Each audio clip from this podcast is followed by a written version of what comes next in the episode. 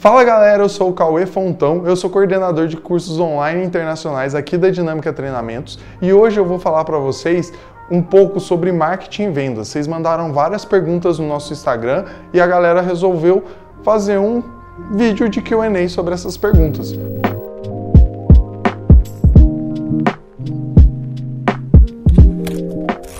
Quais os tipos de marketing e qual a principal diferença entre eles? Bom, a resposta para essa pergunta ela é muito difícil, porque cada autor fala um número de tipos de marketing.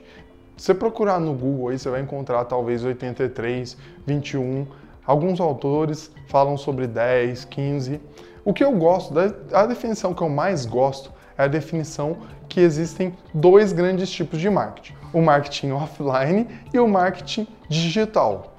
O marketing offline é tipo o marketing de outdoor, de televisão, de rádio, de jornal, tem gente que faz até em saquinho de pão. O outro grande grupo é o marketing digital. O marketing digital ele está vindo muito forte é, agora nos últimos anos e é o marketing que eu gosto muito e é o marketing que eu trabalho atualmente aqui na Dinâmica Treinamentos. O marketing para mim são as ferramentas e os processos que você usa para agregar valor para o seu cliente ou para a sociedade como um todo. As pessoas gostam de dividir marketing digital em inbound e outbound marketing. O inbound é aquele basicamente que as pessoas procuram por você. Então, eles procuram, por exemplo, um site de busca, tipo Google, tipo Yahoo. O marketing inbound, ele difere do marketing outbound simplesmente pelo fato de o marketing inbound, as pessoas vêm até você. E o marketing outbound, você vai até as pessoas. No marketing inbound, as pessoas pesquisam por você. Vão lá no Google, em outras ferramentas de busca, vão no Facebook, vão no Instagram, pesquisam sobre o nome da sua empresa ou uma atividade dela. No marketing outbound, você aparece para as pessoas. Então, por exemplo, pode ser é, uma postagem que alguém compartilha, um tráfego pago. O marketing outbound ele é mais conhecido através das ferramentas de tráfego pago, tipo Facebook Ads, Google AdWords, etc. O marketing inbound é mais conhecido através da ferramenta de busca Google.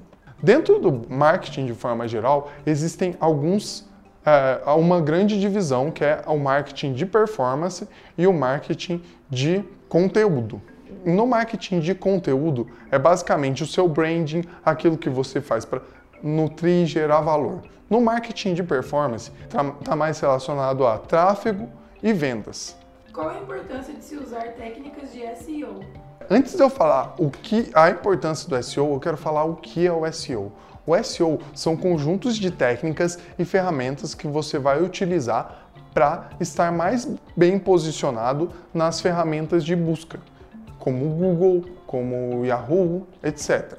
Por que, que utilizar essas técnicas são importantes para você que tem um site, para você que tem um negócio digital? Porque tá mais bem posicionado nas ferramentas de busca é importante para um negócio ou para quem quer gerar tráfego ou para quem quer gerar impacto e transmitir uma mensagem.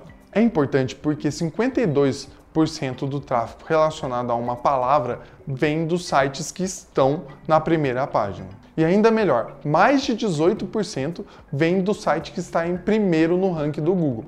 Uma pesquisa que a Exame fez diz que 93% das vendas ocorrem depois de uma busca orgânica. As pessoas utilizam a busca orgânica para ter confiança em você e no seu site. Manda mais! Qual você, Cauê, acredita ser a próxima tendência no marketing e por quê?